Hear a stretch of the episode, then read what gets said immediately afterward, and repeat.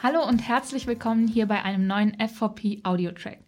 Mein Name ist Ann-Kathrin Herwig und ich freue mich, dass ihr alle eingeschaltet habt. Wie immer habe ich natürlich auch heute einen spannenden Gast bei mir, Dr. André Göbel. André hat zum Jahreswechsel den öffentlichen Dienst verlassen und ist in die Wirtschaft gewechselt und das nicht zum ersten Mal. Er war auch schon in ganz anderen verschiedenen Stellen der Verwaltung, Wirtschaft, Wissenschaft und Politik tätig. Unter anderem hat André beim Bayer-Konzern in China die IT-Strategie mitentwickelt. In der Wissenschaft war er später Laborleiter und wurde Professor für Verwaltungsmanagement. Er initiierte und leitete einen Masterstudiengang. In einer Bundestagsfraktion führte er das Wissensmanagement ein. In der Unternehmensberatung Capgemini wurde er Leiter des Bereichs Business and Technology Solutions für den deutschen Public Sector. Und zuletzt war er dann von der Landesregierung Brandenburgs als Gründungsgeschäftsführer mit dem Aufbau der Digitalagentur beauftragt. Zum Jahresbeginn übernahm André dann jetzt die Verantwortung, das Public-Sector-Geschäft der Kindle Deutschland GmbH aufzubauen, eine internationale Abspaltung der IBM.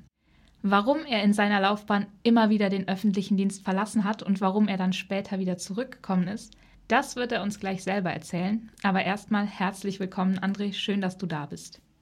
Ja, vielen Dank für die Einladung. Danke zu dem spannenden Format hier.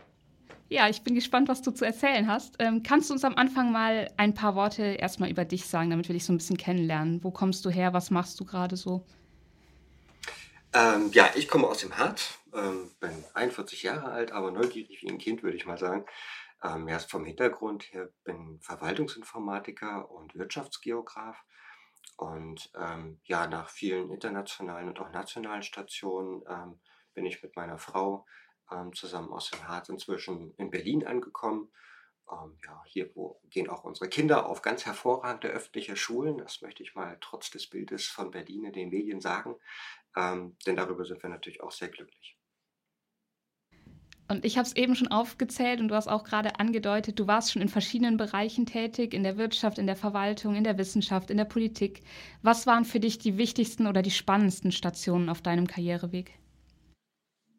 Ja, die wichtigsten und spannenden Stationen, das ist gar nicht so einfach zu beantworten, weil die Stationen wirklich so unterschiedlich waren alle haben in eigener Weise dazu beigetragen, hm, was ich heute kann und ähm, wer ich auch bin.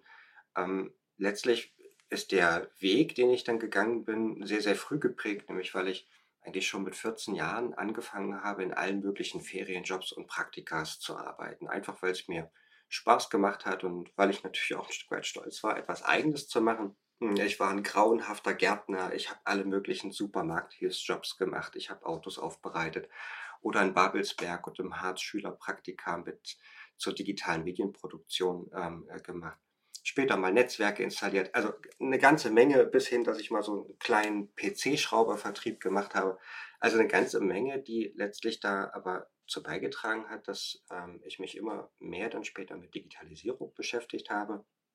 Ähm, habe dann auch halt Verwaltungsinformatik und öffentliches Medienmanagement studiert. Und ähm, das diese verschiedenen Stationen, die haben dann irgendwann zu dem Wunsch beigetragen oder diesem Wunsch getrieben, dass ich gern mal Wirtschaft, Politik, Wissenschaft und Verwaltung, also alle vier Bereiche von innen gerne mal erleben wollte. Und wäre mir damals die Zivilgesellschaft schon so präsent gewesen, hätte ich das vermutlich auch noch in Erwägung gezogen.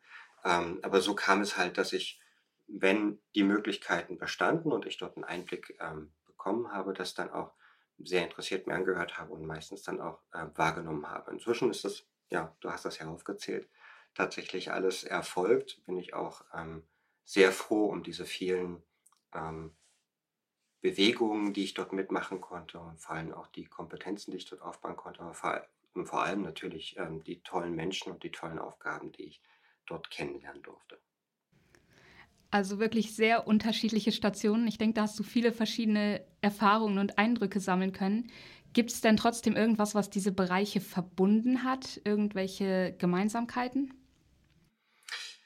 Na, der verbindende Charakter, ich sage mal so, der letzten 22 Jahre ist im Prinzip die Modernisierung des öffentlichen Sektors im digitalen Wandel. So will ich es mal zusammenfassen. Also mit Ausnahme des einen Jahres, äh, dass ich in China gelebt und gearbeitet habe. Aber egal, ob ich jetzt als Laborleiter und Professor in der Wissenschaft tätig war oder die Politikverwaltung des Bundestags begleitet habe oder eben jetzt auch zuletzt als Geschäftsführer in der Digitalagentur Brandenburg oder eben auch in der Wirtschaft, in der Beratung, all diese Rollen in den verschiedenen Branchen vereinte die Aufgabe, äh, wie wir unsere staatlichen kommunalen Modernisierungen in Deutschland und Europa gestalten. Und das eben aus den unterschiedlichen Perspektiven. Mal war man Auftraggeber, mal war man der Begleiter, der wissenschaftliche Begleiter, mal war man Auftragnehmer. Und ähm, das hat dazu beigetragen, dass ich sehr viele dieser Perspektiven auch verinnerlichen konnte und auch verstehen konnte, wo, woran es halt zum Teil auch hakt, ähm, zum Beispiel aus der Auftraggeberperspektive ähm, einer öffentlichen Verwaltung. Und äh, das hat letztlich dann auch den, die ganzen Jobs so Spaß, äh, äh, so ja, positiv ähm, äh, gestaltet, weil ich ähm, immer mehr, je häufiger oder je ähm, äh, mehr Rollen ich hatte, auch die ähm, andere Perspektive mit einnehmen konnte und dadurch wirklich ein guter Begleiter sein konnte. Das war, ja, das ist bis heute einfach eine, ein toller Umstand. Macht sehr, sehr viel Spaß. Das glaube ich. Du hast jetzt die verschiedenen Perspektiven angesprochen. Äh, da muss ich mal nachhaken. Du hast jetzt sowohl die Arbeit im öffentlichen Dienst als auch in anderen Bereichen erlebt, genauer kennengelernt. Was sind da deiner Meinung nach die größten Unterschiede und was sind vielleicht Gründe, die für den öffentlichen Dienst sprechen und welche sprechen dann eher dagegen? Ja, das ist wirklich eine spannende Frage, ähm, denn meine Erfahrung, ne, also ich kann jetzt nicht für alle sprechen und ich kann es auch nicht generalisieren, sondern meine Erfahrung ist, dass der Unterschied zwischen öffentlicher Dienst und Wirtschaft in erster Linie erstmal gar nicht so zu generalisieren ist und gar nicht so groß ist. Das ist jetzt eine steile These, aber das ist einfach meine Erfahrung. Die ähm, das hängt vor allem damit zusammen, dass ich immer auf beiden Seiten ähm, in modernen Projektumgebungen arbeiten konnte oder sie selbst gestalten durfte. Das ist eben nicht generalisierbar. Ähm, was ich schon bemerkt habe, ist, ähm, dass inzwischen auf beiden Seiten mal mehr oder mal weniger bürokratische Strukturen bestehen. Das hängt insbesondere mit der Größe und der Komplexität der jeweiligen Organisation zusammen. Ein kleines Unternehmen läuft natürlich viel äh, agiler, viel flüssiger als jetzt beispielsweise ein großes Ministerium. Aber ein großes Ministerium unterscheidet sich jetzt auch nicht wesentlich von einem internationalen Konzern, äh, je nachdem, wie ähm, unabhängig auch die lokalen Entitäten aufgestellt sind.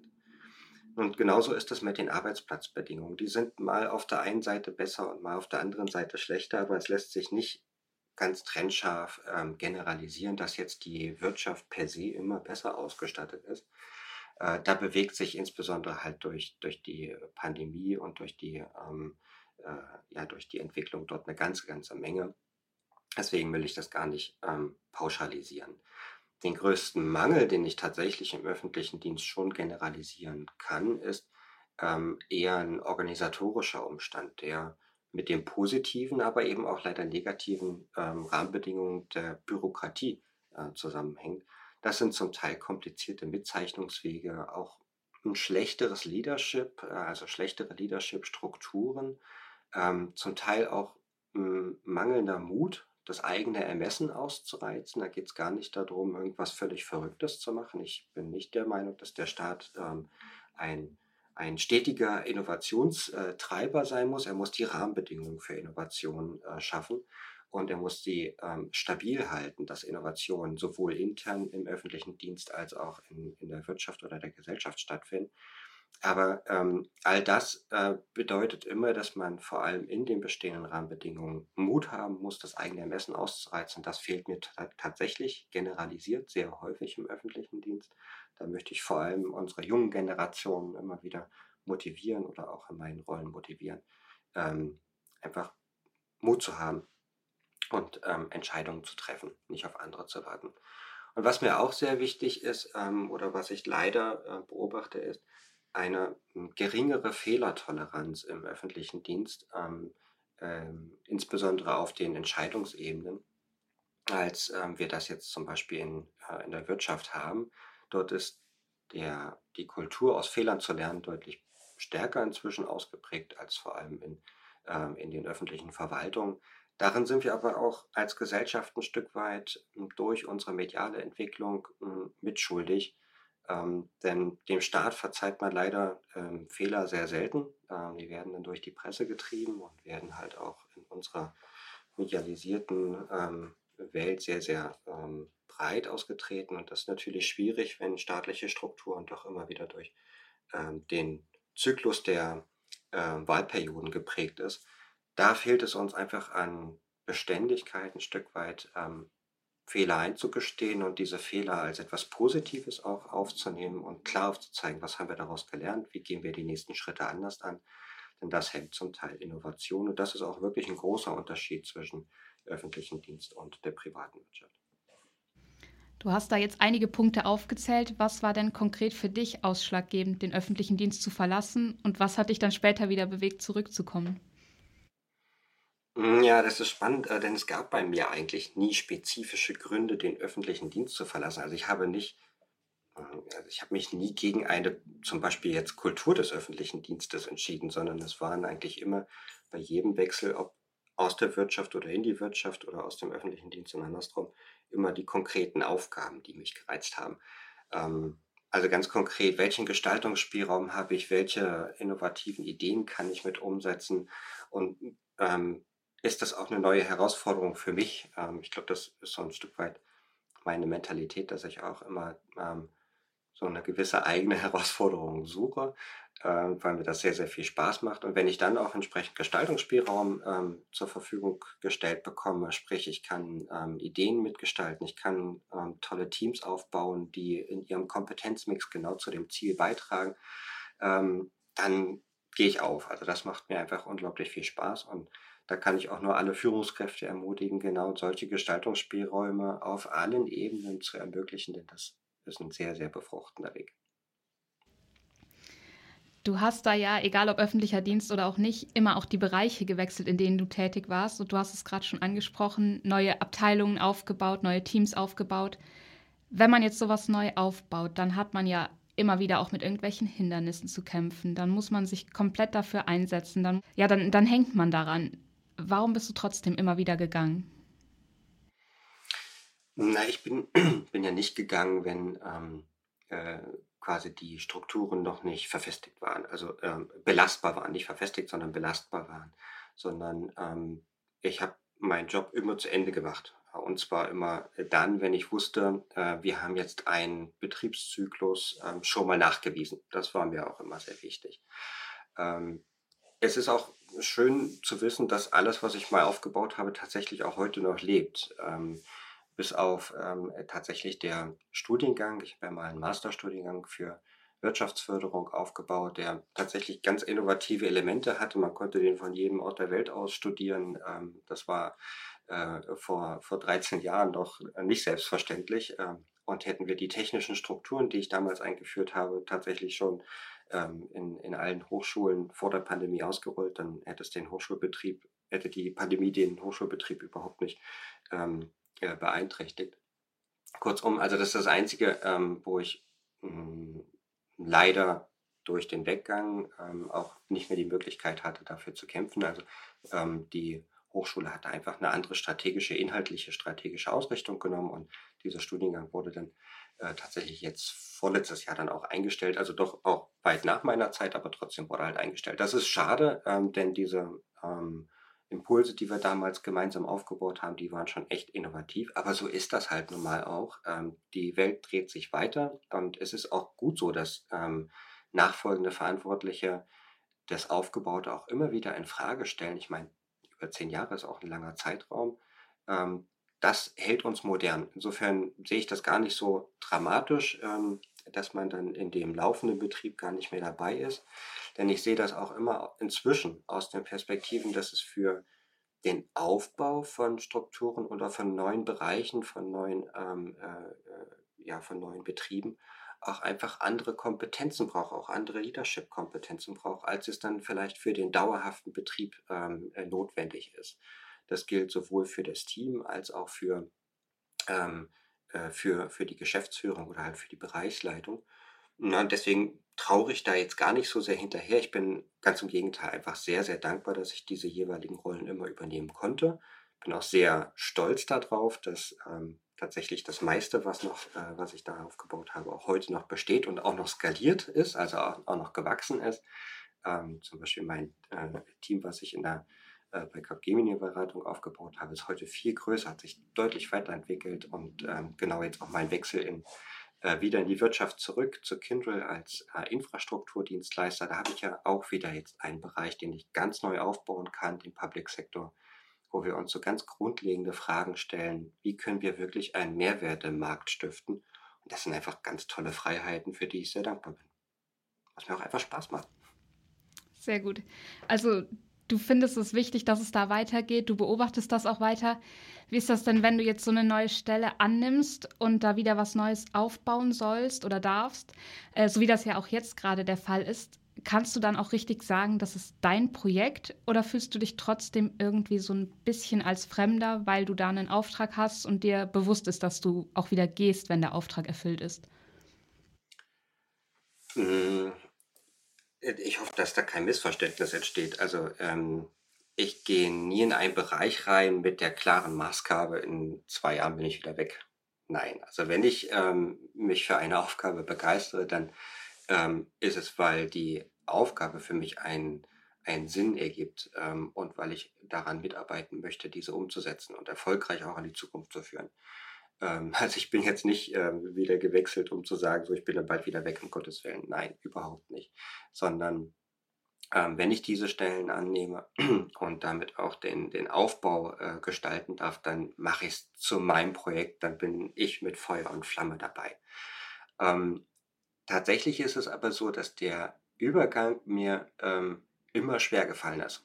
Schon immer. Also, dass das Loslassen ähm, habe ich zwar inzwischen professionalisiert, klar, das kann ich, ähm, aber äh, es ist nicht so, dass ich ähm, sage so, Tür zu, jetzt bin ich weg und das interessiert mich nicht mehr. Ganz und gar nicht. Ich stehe immer für meine alte Team, für meine alten Teams auch ähm, noch als Ansprechpartner zur Verfügung, ähm, äh, insbesondere für die nachfolgenden Leitungen. Ähm, äh, deswegen ist es mir ganz und gar nicht egal, denn gerade im Aufbau entstehen so viele Momente, die man, man kann nicht alles dokumentieren und auch man kann auch in der Dokumentation gar nicht ähm, so viele Perspektiven einnehmen, ähm, äh, die notwendig sind, um die Genese eines völlig neu aufgebauten Bereiches ähm, später nachzuvollziehen. Das wären unendliche Dokumentationen, die viel zu aufwendig sind und das wäre Papier oder halt digitale Dateien, die keiner liest, weil sie viel zu umfangreich sind. Deswegen ist das Netzwerk so wichtig. Ähm, gleichzeitig ist mir aber auch wichtig, wenn ich irgendwo rausgehe ähm, und die nachfolgende Leitung bestimmt ist, dass ich da nicht reinfusche. Ja, denn jeder hat seinen eigenen Stil, seine eigenen Ziele oder teilweise ändern sich auch die institutionellen Ziele.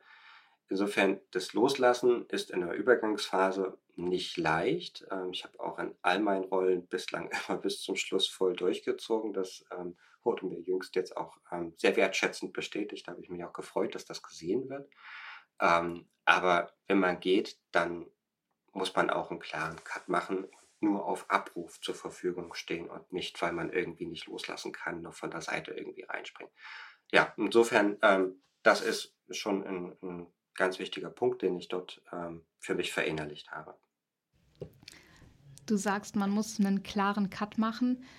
Die Erfolge und Lorbeeren der Projekte, der Teams und der Aufgaben, die man dann in Start- und Initialphasen aufbaut, beziehungsweise die man bewältigen muss, die zeichnen sich ja erst später ab.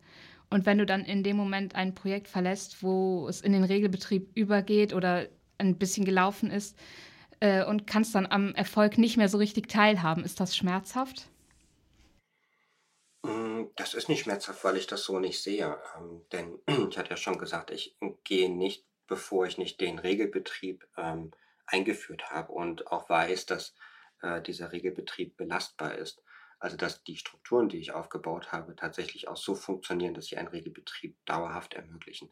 Deswegen ist das ja schon ein ganz großer Erfolgsmoment für mich. Und ähm, wenn man etwas neu aufbaut, das ist so spannend in den, in den Teamstrukturen und auch in den Feedbacks dann von innen und außen, dass man ja eigentlich ständig einen Erfolg hat, ähm, denn sonst würde ja der Aufbau gar nicht funktionieren. Ein Aufbau funktioniert ja nur dann, äh, wenn man halt sich von kleinen Erfolgen äh, zu den großen Zwischensteps halt langhangelt und ähm, weiß, dass man auf dem richtigen Weg ist.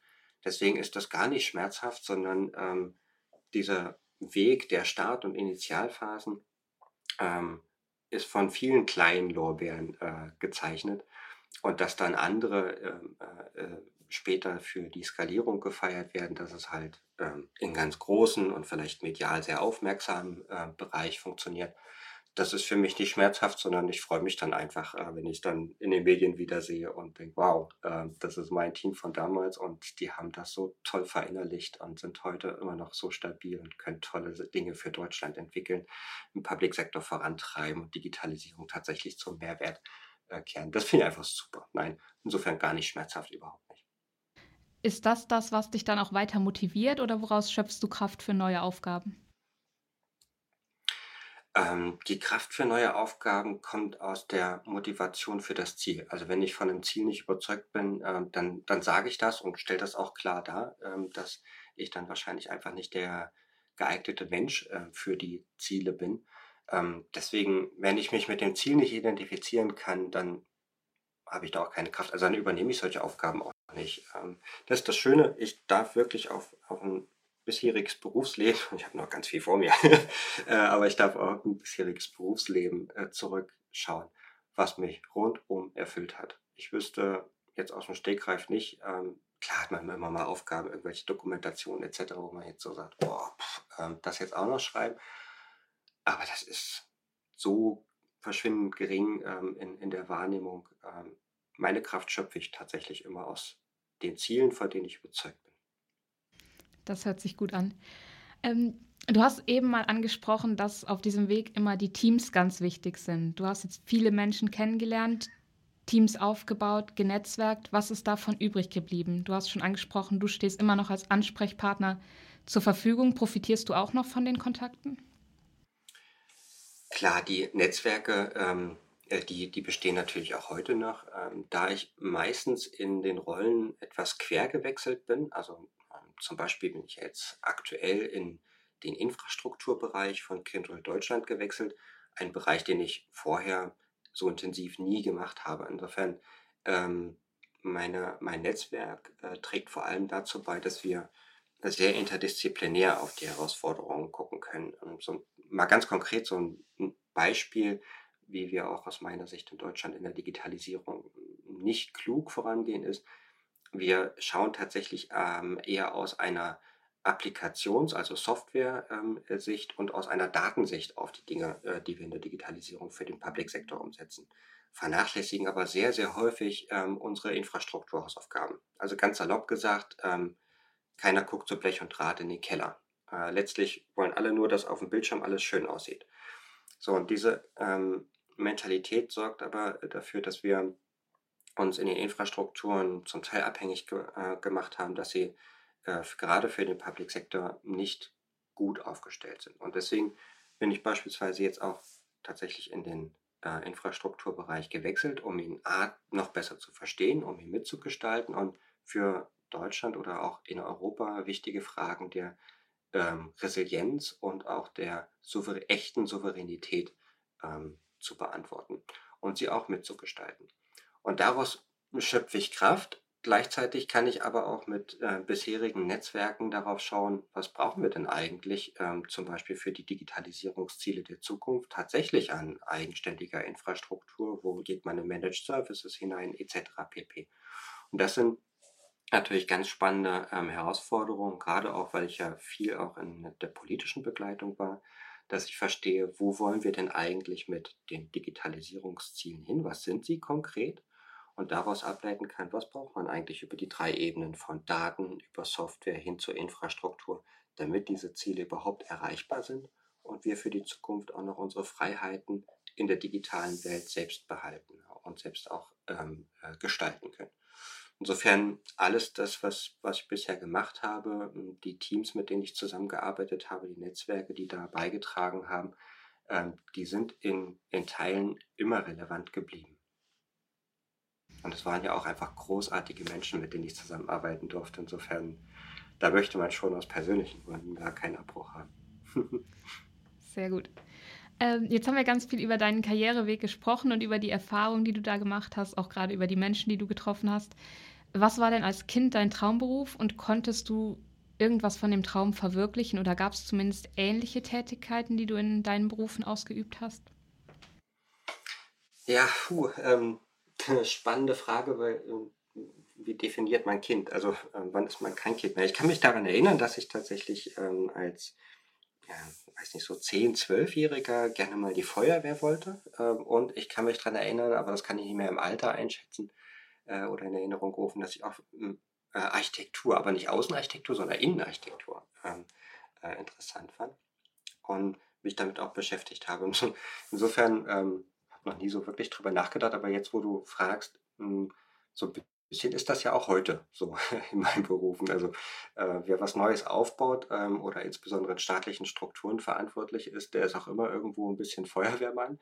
Ähm, wenn was schief geht, äh, ist man mit Innovationseinheiten eben doch meistens in der ersten Linie der, äh, der Angefragte oder die angefragte Institution ähm, eine, eine, Rettung mit zu unterstützen. Ähm, und naja, die Perspektive des Architekten, muss ich klar sagen, ja, die habe ich äh, für die digitale Welt auf jeden Fall auch so ein Stück weit mit verinnerlicht. Denn ich baue ja immer Strukturen auf, die belastbar sein müssen für die Ziele, die sie erreichen sollen. Ähm, insofern ja, also ganz konkret jetzt zuletzt ja für die Digitalagentur Brandenburg, als ich dort gestartet bin, da gab es nichts. Und zwar wirklich gar nichts. Ähm, also auch kein Laptop. Also ich habe das komplette Unternehmen für das Land als Landesbetrieb von Grund auf aufgebaut. Insofern braucht man ja auch schon ein paar ja, Architekturkompetenzen, um das hinzubekommen. Ja, insofern habe ich meinen Traumberuf wohl wahrscheinlich unbewusst doch irgendwie ermöglicht. Ja, das klingt doch so. Ähm, von den Kindheitswünschen noch zum Lieblingsessen. Und damit kommen wir zu einer Frage, die wir unseren Gästen immer gerne stellen, um sie noch ein bisschen besser persönlich kennenzulernen. Hast du ein Lieblingsessen und hast du auch eine Geschichte dazu für uns? Ah, ein Lieblingsessen. Tatsächlich das einzige Essen, was ich auch wirklich selber machen kann. ähm, ich habe ähm, mein, mein, Lieblingsessen ist tatsächlich sehr kindheitsgeprägt, äh, nämlich Bratkartoffeln mit kleinen angerösteten Salamiwürfeln. Ähm, ja, die haben meine Großeltern nämlich häufig gekocht, bei denen ich äh, meist nach der Schule war. Und mein Opa, der hat mich maßgeblich durch die Schulaufgaben gebracht. Ich war nämlich gar nicht so ein guter Schüler, man kann gar nicht denken bei den bei dem Weg, den ich dann gehen konnte und bei den Auszeichnungen, die ich bekommen habe. Aber es war so, ich war kein guter Schüler und äh, da hat mich mein Opa tatsächlich maßgeblich durch die Schulzeit gebracht. Und er hat äh, mich als ein sehr wertebasierter Mensch ganz erheblich in meiner Entwicklung ähm, geprägt. Insofern, wenn ich die Bratkartoffeln heute mache, meine Kinder lieben die auch. Das, äh, das ist echt ein, ähm, hat sich gut entwickelt, äh, dass wir die gemeinsam genießen können. Also wenn ich die Bratkartoffeln mache, dann erinnert mich das ganz, ganz doll an diese für mich sehr, sehr wichtige Zeit. Ja, danke für diese private Geschichte auch noch hier zum Schluss. Jetzt noch eine abschließende Frage, um nochmal aufs Thema zu kommen. Was ist dein Tipp für junge Menschen, die im öffentlichen Dienst tätig sind und gerade nicht so zufrieden sind? Bleiben oder gehen? Ähm, das ist nicht einfach zu beantworten, weil ich ja selbst ähm, äh, immer so ein Wechsler geblieben oder ähm, ja, ein, ein Wechsler zwischen den Welten war. Hm, ich glaube, das ist eine sehr, sehr individuell zu beantwortende Frage. Mein Plädoyer wäre immer, für die Veränderung zu kämpfen, gute Vorschläge ausarbeiten, sie verteidigen, durchhalten ähm, und von innen heraus das System gestalten. Insofern mein Tipp, ähm, ich habe ja auch viele Jahre äh, junge Menschen im Studium, in ihrem Berufseinstieg äh, begleitet, äh, gerade auch im öffentlichen Dienst durchhalten, kreativ sein, gut argumentiert, gut kommunizieren.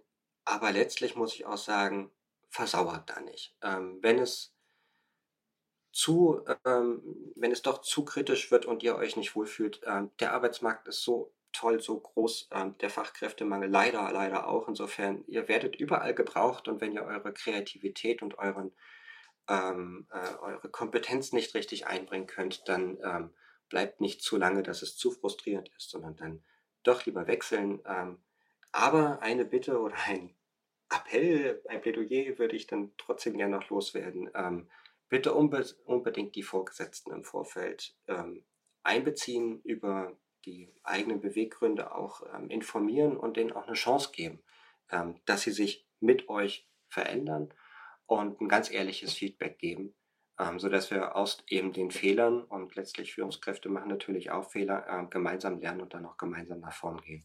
Das wäre mein Wunsch. Ansonsten seid kreativ, geht nach vorn. Deutschland braucht es unbedingt. Insofern gerade im Public Sector und egal in welchen Rollen auf öffentlicher Dienstseite oder in der Wirtschaft, ähm, bleibt einfach dem Public Sector treu. Das ist das Wichtigste.